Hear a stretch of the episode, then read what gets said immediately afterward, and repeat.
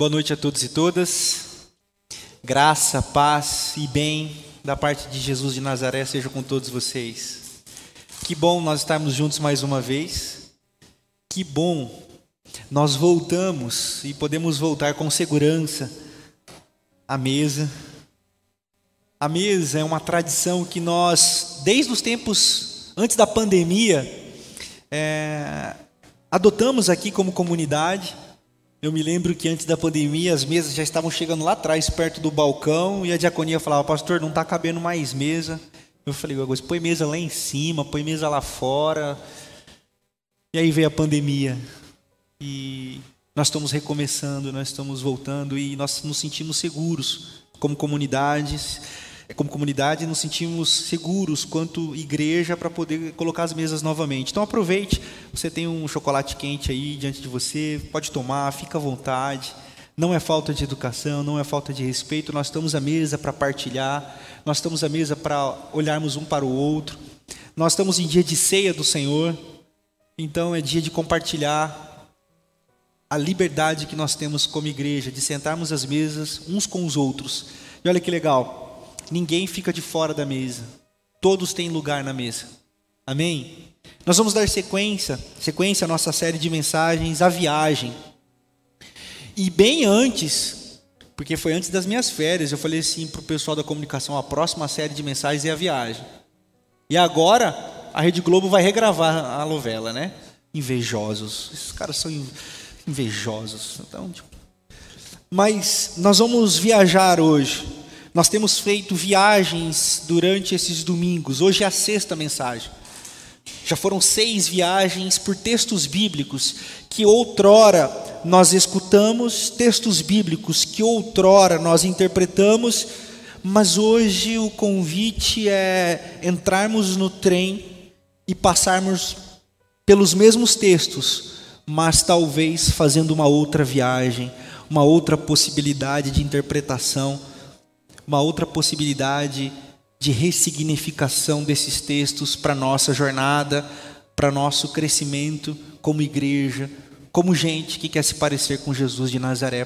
Por isso que nós somos chamados cristãos, pequenos cristos, gente que se parece com Jesus, gente que se assemelha com Jesus, não fisicamente, mas no jeito, no toque, no olhar, nas ações. Eu começo dizendo que nós estamos hoje diante da mesa do Senhor, a mesa da ceia, a mesa da comunhão.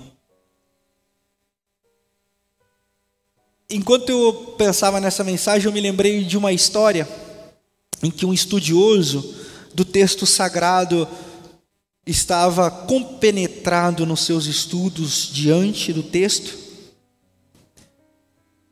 E de tão compenetrado que ele estava, ele não escutou o seu filho chorar.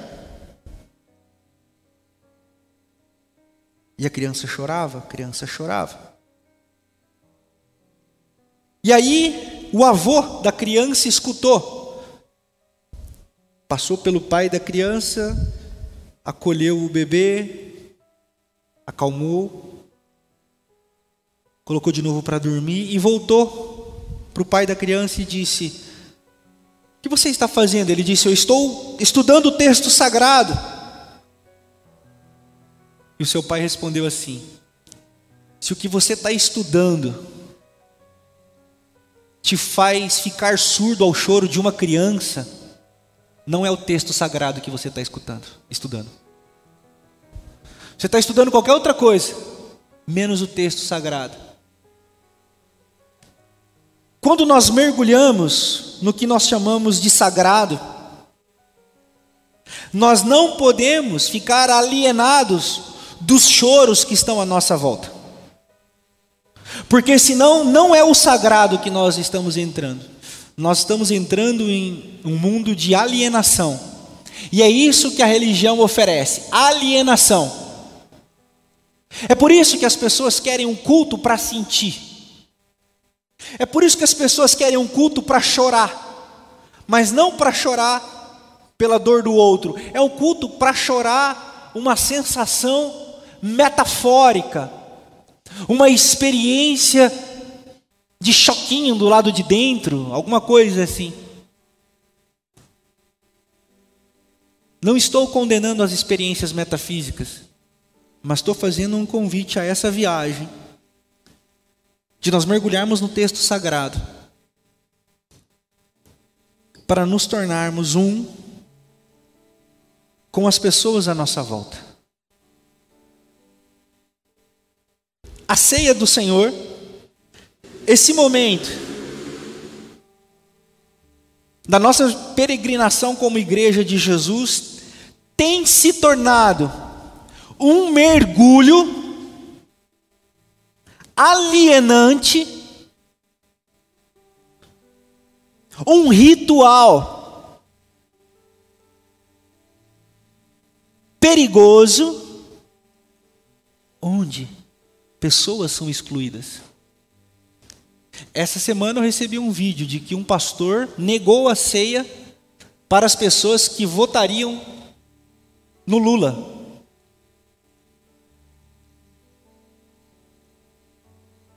Ele está seguindo um falso Messias. Porque a mesa do Senhor não deve ser negada para quem vota diferente de você. A mesa do Senhor não é o lugar dos que pensam iguais. Quem falou isso? Aonde a igreja leu essa experiência alienante que a tornou insensível ao choro dos que estão à sua volta. A ceia se tornou um ritual de feitiçaria para a igreja. Por isso que o pessoal fala: eu não perco o culto de Santa Ceia. Já ouviu? Tem medo de perder culto de Santa Ceia. Primeiro, que a ceia não é santa, porque nós somos cristãos, nós não temos rituais sagrados. A ceia é a ceia do Senhor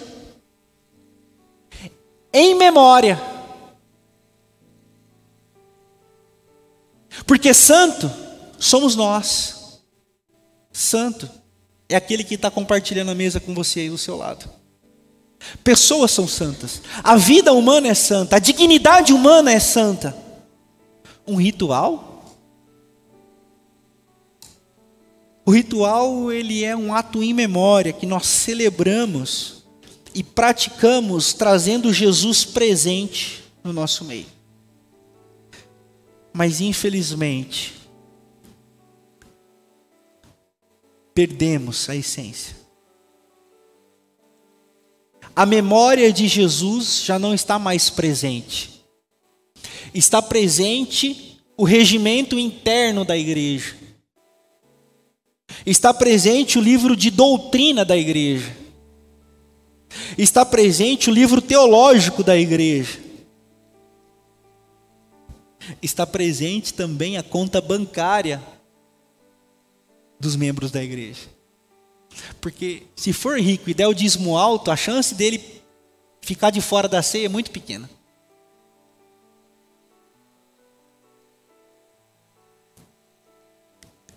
A viagem de hoje passa pelo texto da ceia do Senhor. Você vai abrir a sua Bíblia comigo na primeira carta aos Coríntios, no capítulo 11. E nessa viagem de hoje, nós vamos revisitar esse texto conhecido. Mas nós não vamos permanecer no mesmo lugar. A proposta dessa série é fazer uma viagem. A proposta dessa série é serpentear pelos textos procurando Jesus neles, procurando Jesus nos interstícios das palavras. Porque é assim que a gente aprende a ser como Jesus. E é nesse movimento que a palavra vai nas juntas e medulas e transforma a nossa consciência. Essa é a experiência do nascer de novo. Olha só o que a Bíblia diz a partir do verso de número 17. Entretanto, Nisto que vou lhes dizer, não os elogio, pois as reuniões de vocês mais fazem mal do que bem. Em primeiro lugar, ouço que vocês se reúnem como igreja, e há divisão, há divisões entre vocês. E até certo ponto, eu creio, ou seja, o que acontecia na igreja de Coríntios? Tem, tinha divisão. Estava rolando uma treta. Devia ter corintiano e palmeirense. Devia ter a galera da Zona Sul e da Zona Norte. Estava acontecendo algum movimento que foi informado ao apóstolo Paulo que tinha divisão na igreja, tinha grupos. E olha só o que o apóstolo Paulo diz. Irmãos, prestem atenção no texto sagrado porque está escrito. Pois é, é necessário que haja divergências entre vocês, para que sejam conhecidos quais dentre vocês são aprovados. A pluralidade, as divergências é um sinal da igreja viva. Por quê? Porque nem todo mundo tem que pensar como você. Nem todo mundo tem que pensar como eu. E quem, como é que nós vamos saber quem está certo? Pastor, quem está certo? Paulo está dizendo assim: não é sobre estar tá certo, é sobre vocês estarem sendo aprovados. E o que é ser aprovado? Ele vai continuar dizendo no texto, nós vamos chegar lá. Mas percebam, tá tudo bem você pensar diferente. Tá tudo bem você olhar para o lado e ver um irmão com a roupa diferente da sua. Tá tudo bem você ir no Facebook do seu irmão e perceber que ele tem um posicionamento diferente do seu, tá tudo bem. Por que, que a gente julga a posição do outro? Por que, que as pessoas saem da igreja? Porque eu penso diferente, eu não penso que nem um pastor, não. Aí eu saio da igreja. Aí ele vai para outra igreja. Daqui a pouco ele, ah, não penso como esse fulano. Aí ele vai para outra igreja. Aí eu não penso como esse fulano. Aí ele vai para outra igreja. Até a hora que ele vai olhar para o espelho e vai falar assim: igreja sou eu. É melhor eu ficar sozinho porque ninguém pensa como eu. Ou ele vai e monta a igreja dele para ele, do jeito dele. E aí as coisas vão desenrolando. O apóstolo Paulo está dizendo assim: o problema é que está havendo uma divisão entre vocês que está superando as diferenças. Olha o que ele continua dizendo. Quando vocês se reúnem, está escrito Santa Ceia ou Ceia na Bíblia de vocês? Quando vocês se reúnem, não é para comer a ceia do Senhor. Porque cada um come a sua própria ceia sem esperar pelos outros. Assim, enquanto um fica com fome, o outro se embriaga. Será que vocês não têm casa onde comer e beber? Ou desprezam a igreja de Deus? Prestem atenção no que está escrito. Prestem atenção no que está escrito. Prestem atenção no que está escrito. Na ceia do Senhor, está havendo divisão,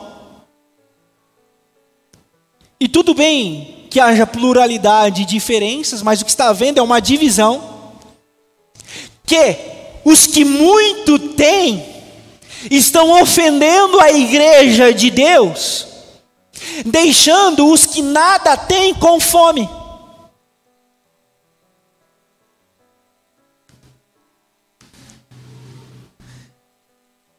E aí, enquanto uns comem demais e se esbaldam na fartura, outros, que na mesa do Senhor poderiam ser saciados na sua fome pela partilha dos que muito têm, ficam com fome.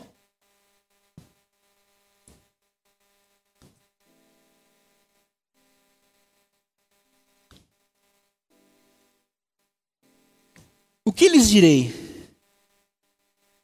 Eu, eu, eu os elogiarei por isso? O apóstolo Paulo diz no versículo é, 22, 20, é 22. Eu vou elogiar vocês por causa disso? Certamente que não, eu não vou elogiar vocês por causa disso. Porque isso não é motivo de elogio. Tudo bem as diferenças. A igreja do Senhor é um lugar plural. Mas o que está acontecendo é que vocês estão dividindo a igreja entre os poderosos e os que têm o que comer e se fartam, e vocês ofendem a igreja de Deus, deixando que aqueles que pouco têm continuem com fome.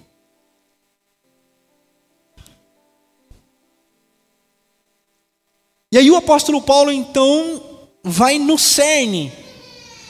O apóstolo Paulo vai no, no, no ponto crucial do evangelho. Eu convido vocês a prestarem atenção no versículo 23. Pois recebi do Senhor o que também lhes entreguei. Recebi do Senhor o que também lhes entreguei que o Senhor Jesus, na noite que foi traído, tomou o pão e, tendo dado graças, partiu-o, dizendo: Esse é o meu corpo que é dado em favor de vocês, façam isso em memória de mim. Da mesma forma, depois da ceia, ele tomou o cálice e disse: Esse é o cálice da nova aliança no meu sangue. Façam sempre isso, que beberem em memória de mim. Porque sempre que comerem, comerem deste pão e beberem deste cálice, vocês anunciam a morte do Senhor até que ele venha.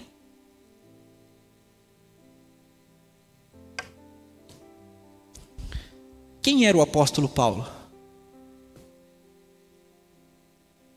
O apóstolo Paulo era da turma do zelo. Você vai ler isso na conversão dele, em Atos capítulo 9. O apóstolo Paulo testemunhou o assassinato do missionário Estevão. Que, sem a ordem de Roma, porque só Roma poderia dar, decretar morte, ou seja, mataram Estevão clandestinamente, ou seja, ilegalmente, por apedrejamento. E os que apedrejaram Estevão até a morte depositavam as suas vestes aos pés de Saulo. A caminho de Damasco, pronto para perseguir aqueles que eram do caminho, esse eram, assim eram conhecidos os primeiros cristãos, aqueles que eram do caminho.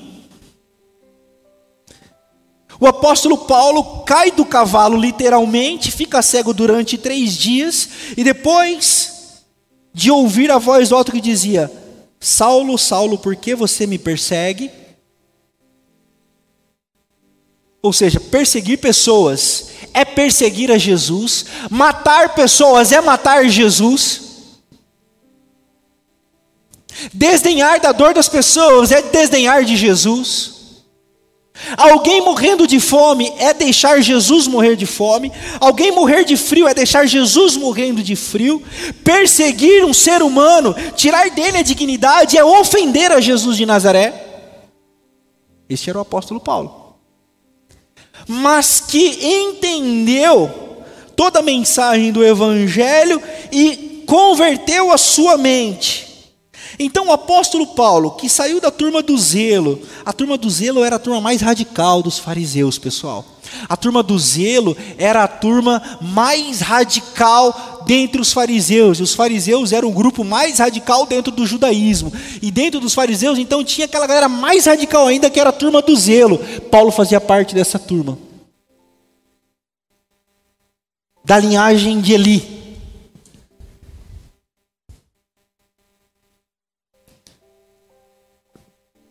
A turma que matava. A turma que matou os 400 profetas de Baal. A turma que atra... a turma daquele que atravessou um casal israelita porque profanou a tenda do Senhor. Era a turma que matava em nome do zelo era da turma que matava para defender Deus. É por isso que o salmo diz: O zelo pela tua casa me consumirá.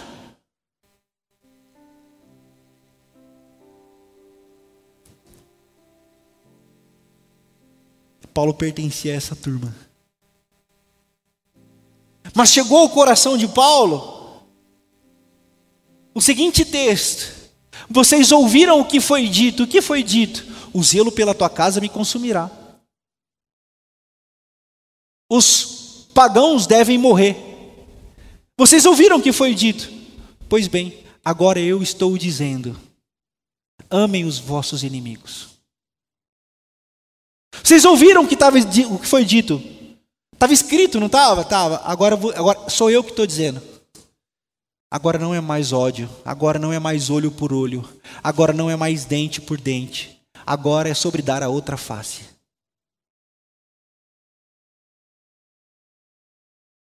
Ô pastor, mas Urias matou, o, o, o é, Isaías, Isaías viu, viu, viu gente em nome de Deus matar, o povo de Israel matou em nome de Deus, Abraão falou para os caras matarem quando fosse invadir, tem vários. Então, presta atenção.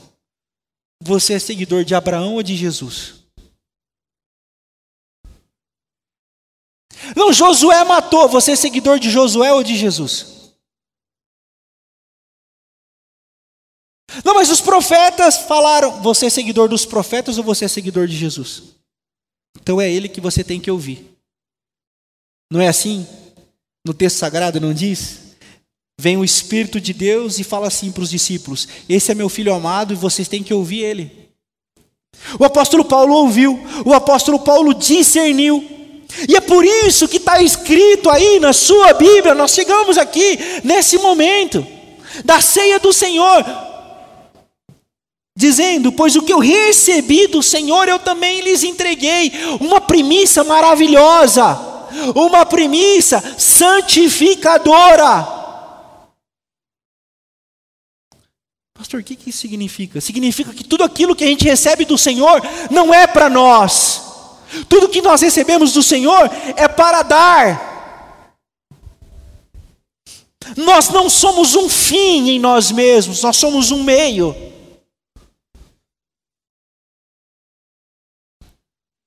E quando nós somos um meio, para o processo que Deus quer fazer no mundo, nós trazemos Jesus na memória, Jesus fica vivo entre nós.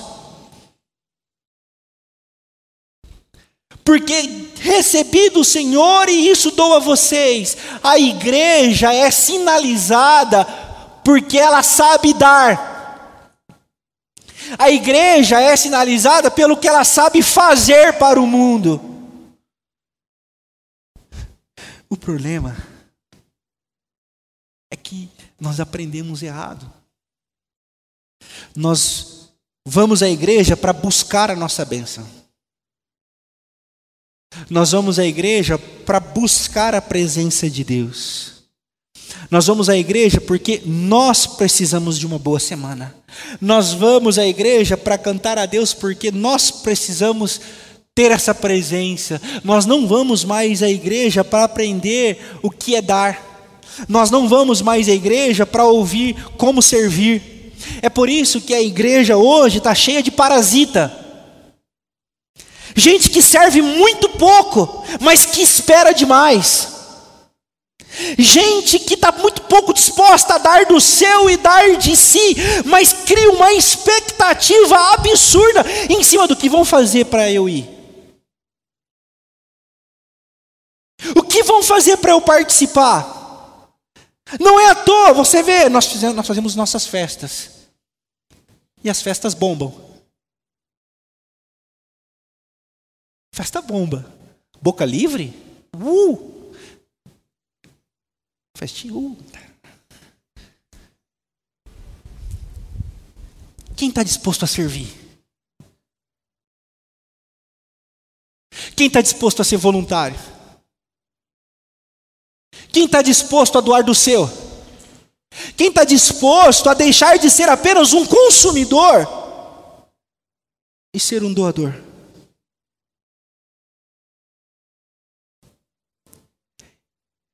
Quando nós vamos à mesa do Senhor e nós trazemos Jesus à memória,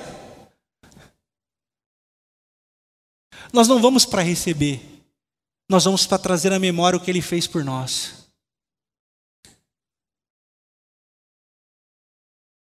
E Ele deu a vida dele por nós. E ele diz assim: vão vocês e façam o mesmo. Carreguem a cruz de vocês. Vocês serão conhecidos como meus discípulos se vocês se amarem uns aos outros. Por isso vão. E quando nós trazemos a memória, quando nós partilhamos a mesa, nós estamos dizendo, Senhor, nós queremos você aqui no nosso meio. E onde Jesus chega, o bagulho fica muito louco. Porque ele vai perguntar para nós: o que nós estamos fazendo? Vocês estão chorando por quem? Não, Senhor, nós estamos aqui estudando o texto sagrado. Tem um mundo inteiro para vocês amarem, cuidarem, vocês estão perdendo tempo olhando para o texto. Querendo saber quantos quilos pesava a minha cruz. Uma vez uma moça me perguntou isso. Eu estava dando uma aula, quando eu dava aula na autoescola, eu fui instrutor de trânsito e examinador de trânsito. Desci a caneta mesmo. E a moça descobriu que eu era teólogo, pastor. Ela falou assim: ah, você é teólogo? Eu falei assim: eu tento. Ela falou assim: quantos quilos pesa a cruz de Jesus? Eu falei: não estou entendendo. Quantos quilos pesa o quê, filha? Não, porque lá na minha igreja eu quero saber quantas pessoas vocês acolheram esse mês. Quantos homossexuais foram abraçados por vocês? Quantas mulheres vítimas de violência vocês acolheram? Quantos diáconos pedófilos vocês denunciaram? Quanto pastor ladrão vocês destituíram do cargo? E nós estamos preocupados com perfumaria. O que ofende a igreja de Jesus? As pessoas com muito e outros com pouco. O que é a mesa de Jesus? É a igreja dando uns aos outros o que receberam do Senhor.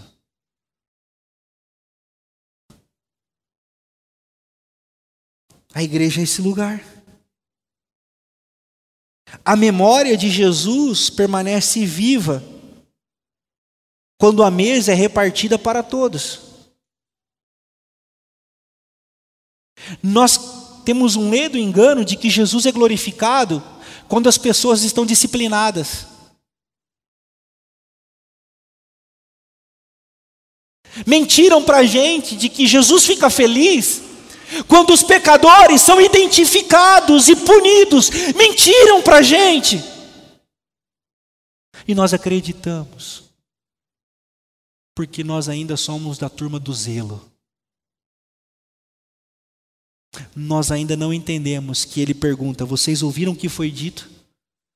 E vocês estão ouvindo o que eu estou dizendo? Tem muita gente que diz seguir Jesus, mas que nunca ouviu a voz dele. Por isso que há tanto ódio dentro das igrejas.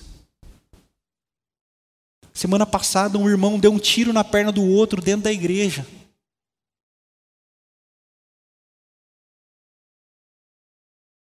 E aí, tiraram o cara para o lado de fora, ambulância, polícia, o culto continuou. O culto continuou!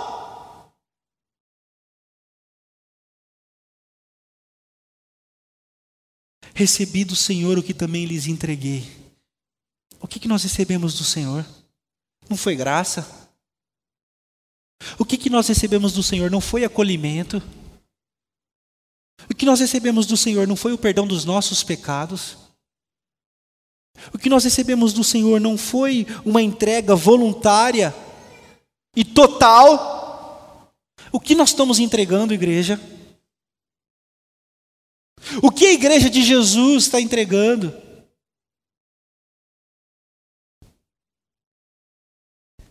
Nessa noite, nessa viagem, nós estamos mergulhando nesse texto que por vezes é usado para excluir, Porque o pessoal pega esse, esse versículo aqui, ó.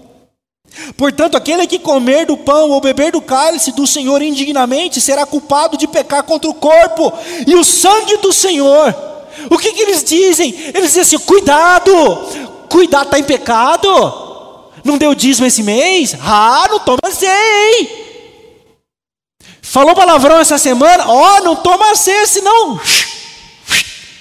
E cria-se aquela bolha de santificação espiritualoide, maluca, frenética, que a gente começa a ficar olhando um para o outro e falar: esse pode, esse não pode, esse pode, esse não pode. E vira uma caça às bruxas, vira uma loucura a igreja.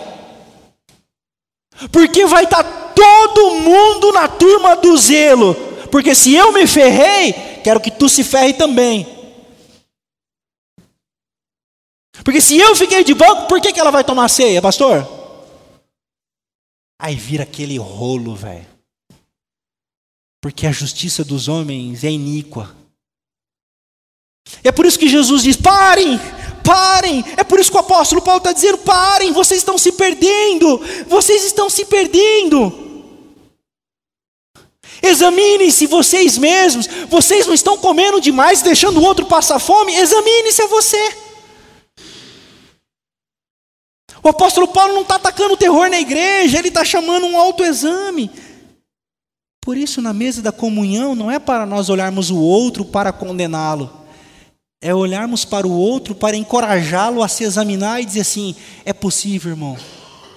Pode se assentar à mesa, pode ficar. Ore a Deus. O nosso Pai é bom, Ele vai te perdoar e está tudo bem. Vamos junto, meu irmão.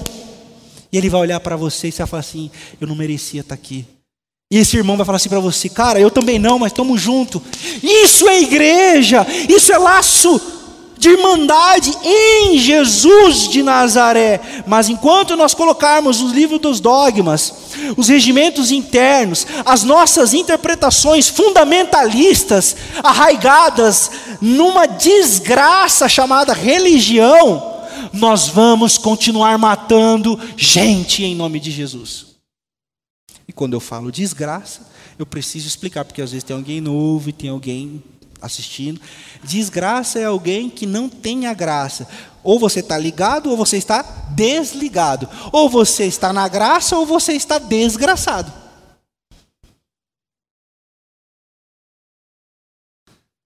Sem graça. Longe da graça. Aí você pode estar tá pensando assim: Pastor, mas aí vai ficar muito fácil. Aí pode qualquer um, pastor. Pastor, agora. Desculpem a expressão, mas é que eu já ouvi isso. Ah, pastor, agora virou zona. Você já ouviu da boca de Jesus que as prostitutas antecederiam a entrada no reino dos céus dos religiosos e fariseus? Jesus disse isso. Sabe as prostitutas? Essas que vocês condenam? Então, elas antecederão vocês na entrada do reino dos céus. Haverá mais misericórdia para Sodoma e Gomorra do que para vocês que são como sepulcros caiados, religiosos, fundamentalistas, zelosos, procurando o sagrado, mas que são insensíveis ao choro do mundo. Nós não estamos aqui porque somos melhores do que ninguém. Nós estamos aqui porque nós somos maltrapilhos, carentes da graça. E quando eu me encontro com Jesus, eu tenho duas possibilidades. Eu posso encontrar Jesus e me verter para o caminho do zelo, e aí eu vou ouvindo o que estava escrito, e eu vou ouvindo o que me disseram, ou eu encontro com Jesus e me verto a andar com Ele, com o tipo de gente que Ele andou, com o tipo de gente que Ele abraçou. E eu convido a igreja a essa experiência essa noite, essa é a viagem. Abraçarmos pessoas que Jesus abraçaria defendermos pessoas que Jesus defenderia. Porque o que nós recebemos do Senhor é o que nós vamos entregar para o mundo. Nós somos tocados pela graça. Nós somos tocados por esse amor. Por isso que você pode estar aqui nessa mesa hoje. Por isso que você é bem-vinda nessa mesa hoje. Nós não queremos saber se você é batizado na igreja, para poder participar da mesa. Enquanto eu for pastor aqui na primeira igreja batista em Botucatu, Jamais será perguntado para qualquer pessoa que estiver sentado nesse auditório se ela já foi batizada, se ela pertence a alguma igreja evangélica, se ela faz, faz jamais, enquanto eu for pastor aqui, a mesa vai ser aberta para todos. Todos poderão cear conosco, todos poderão viver dessa memória de Jesus encarnado entre nós. E eu de novo, digo que nunca me esquecerei daquele senhor bêbado que estava do lado de fora do culto, quando nós ceávamos. Eu convidei ele para entrar, e ele entrou pela igreja, sentou na primeira cadeira e ceiou com a gente. Depois da ceia, ele saiu. E nunca mais eu vi ele. Eu acredito que aquela noite nós ceiamos com Jesus.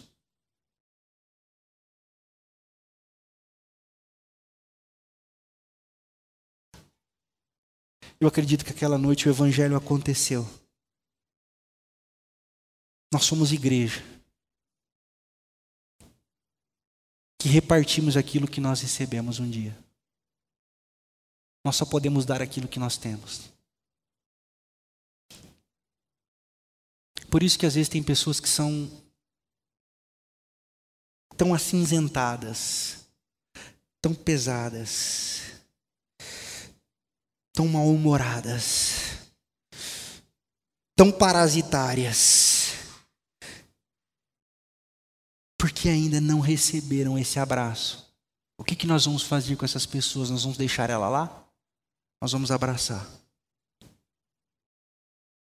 Porque aqui, na mesa do Senhor, na primeira igreja batista em Botucatu, todos e todas são bem-vindos, são bem-vindas. Ninguém fica de fora. Mas o que nós vamos fazer com essa bondade? O que nós vamos fazer, o que você vai fazer com essa bondade e generosidade que você está recebendo? Você tem uma missão: multiplicar isso por onde você passar. Sendo generoso, sendo generosa, sendo acolhedor, sendo acolhedora. E toda vez que você fizer isso, você vai ouvir do Espírito Santo fazer isso em memória de mim.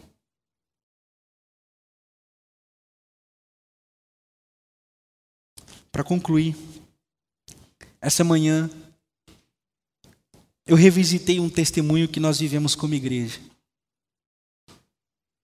É um testemunho que eu já contei algumas vezes, mas hoje de manhã eu revisitei. Eu sempre digo que o que a gente vive de manhã sempre respinga na noite. Nessa manhã, eu revisitei um testemunho enquanto nós conversávamos aqui, no nosso estudo. Um testemunho de que um amigo de infância, viciado nas drogas, apareceu aqui na porta da igreja andou quase 400 quilômetros pegando carona, vindo a pé, até chegar aqui na porta da igreja. E me procurando. Eu preciso de ajuda. Eu estou viciado nas drogas. Eu preciso de ajuda. Eu falei, caramba, o que nós vamos fazer? E nós conseguimos, nós conseguimos um recurso, nós conseguimos um projeto para interná-lo, nós pegamos um dinheiro que nós tínhamos da cantina, compramos um enxoval todo para ele, colocamos ele na clínica, demos todo o apoio, foi uma semana de trabalho para conseguir interná-lo. Internou, deu dois dias, deu dois dias, o coordenador do projeto me ligou, Renato, tudo bem, pastor? Eu falei, tudo bem. O seu amigo fugiu. Falei, fugiu? Vazou. Tá maluco? Como assim? O cara andou 400 quilômetros, fugiu, foi embora. Irmãos, Aquela hora meu coração ficou peludo. E eu falei assim, abençoado. Porque o crente, quando quer xingar, fala abençoado, com esse tom assim, aquele abençoado. Caramba, que trabalho que aquele cara me deu, velho. Peguei dinheiro da igreja, comprei enxoval para ele. Ah, se eu pego, ainda bem que ele fugiu para lá, porque se ele vai na minha casa, eu esfolava ele e fiquei muito velho testamento com ele. Aí que dá, eu falei para o senhor, senhor, tá vendo? Isso que eu falo. Vai ajudar? Dá nisso. Fica mandando acolher? Dá nisso aí, ó. E agora eu falo o que para a igreja? Porque, Senhor, eu tinha, eu tinha feito todo o projeto, irmãos. Vê se o meu projeto não era legal. O irmão vem, vai pro, pro, pro projeto, é internado. Depois de uns três meses, trago ele aqui na igreja para dar um testemunho forte. Pô, pastor, pô Deus, a igreja glorificar de pé, velho. Ia ser lindo, cara. Eu vim aqui e que não sei o que lá, e que não sei o que lá. Eu falei, e aí, agora moiou, agora. Né? E eu, eu, eu aqui na minha treta com o divino. Eu aqui, ó, e agora? Agora deu ruim, agora eu falo o quê? Como é que vai ser? E eu todo inconformado, coração peludo. E é bacana que o Espírito Santo fala com a gente. E o Espírito Santo veio até mim e disse assim: Tá bravinho? Ele é bem-humorado, ele é bem-humorado. Tá bravinho? Bravinho? Eu tô muito é bravo. Se eu pego aquele cara. então, Renato, aprenda uma coisa. O evangelho não é o show que acontece dentro do seu templo. O evangelho é quando vocês se disponibilizaram a dar de vocês e do de vocês a quem não merecia nada. O evangelho já aconteceu, Renato. O meu nome já foi glorificado, Renato. Vocês abraçaram, Renato. Vocês acolheram, vocês repartiram. Tá feito. Aí eu falei: "É disso que eu estava falando, senhor". É isso que eu estava falando. É exatamente isso que eu estava falando. Mas nós queremos o show, não é mesmo? Nós queremos a glória, não é mesmo? Nós queremos o espetáculo religioso, nós adoramos isso, nós ansiamos. A simplicidade do Evangelho não é suficiente, porque a igreja está viciada num show business. E eu, conversando com o Espírito Santo, falei: é disso que eu estava falando. O Evangelho é maravilhoso, o Evangelho é sensacional. A mesa não é um lugar de espetáculo para os santos, para os pomposos. A mesa, a mesa de Jesus, não é um lugar para nós celebrarmos a manifestação religiosa do sagrado contra o profano. A mesa é o evangelho de Jesus acontecendo simplesmente em cada coração. Se sentou no seu lugar. Em memória de mim significa a igreja dando o que recebeu. A ceia memorial é a igreja celebrando Cristo vivo e dizendo para todos e todas que estão presentes assim: são bem-vindos. Mas, pastor, o senhor não sabe o que eu fiz. Eu não estou perguntando o que você fez. Pastor, mas eu estou muito desviado. Eu não estou perguntando como você está. Eu estou reproduzindo um convite do Senhor Jesus. Venham todos, comam e bebam. Eu quero curar vocês. Venham todos, comam e bebam de mim, porque eu quero fluir como um rio perene dentro de vocês. Eu quero cuidar do seu coração. Eu quero tocar a sua alma. Por isso que eu convido você, venha para a minha mesa. E quando a igreja celebra a mesa, ela celebra o convite à cura. Quando a igreja convida os irmãos à mesa na ceia memorial, nós estamos celebrando o sacrifício de Jesus feito uma única vez, mas válido para todo sempre. Por isso, irmãos, nessa noite, não deixe de participar. Não deixe que nada, nem a tribulação, nem a angústia, nem a fome, nem a nudez, nem principados, nem potestades, nem pastores, nem bispos, nem apóstolos, nem paipóstolos, nem profetas, nem profetisas. Ninguém pode te separar do amor de Deus que está em Cristo Jesus. Por isso o convite é para todos e todas essa noite. Venham, comam e bebam. Participem dessa ação graciosa Só isso. O que ele vai fazer no seu coração, eu não sei. O que ele vai falar com você, eu não sei. O que ele vai restaurar na sua vida, eu não sei. O que ele vai te pedir para fazer, eu não sei. Ele pode pedir para você pedir perdão para alguém. Ele pode pedir para você ir procurar aquela pessoa que você ofendeu. Ele pode te pedir para você repartir um pedaço de pão com quem você se lembrou exatamente agora, e você vai lá amanhã repartir um pouco do seu pão com aquela pessoa. Você vai abraçar aquele que não está sendo abraçado no seu ciclo de amigos. Você vai acolher aquela que está sendo rejeitada na onde você trabalha. Eu não sei. Porque é como um vento, né? Ele sopra como quer, para onde quer, do jeito que ele quer. O que eu sei é que ninguém pode ficar de fora dessa mesa essa noite. Bem-vindo, bem-vinda à mesa do Senhor, meu irmão minha irmã, estamos na mesa do nosso Pai. Coloquemos-nos de pé. Vamos receber os elementos com o coração grato. Meditarmos na letra dessa canção.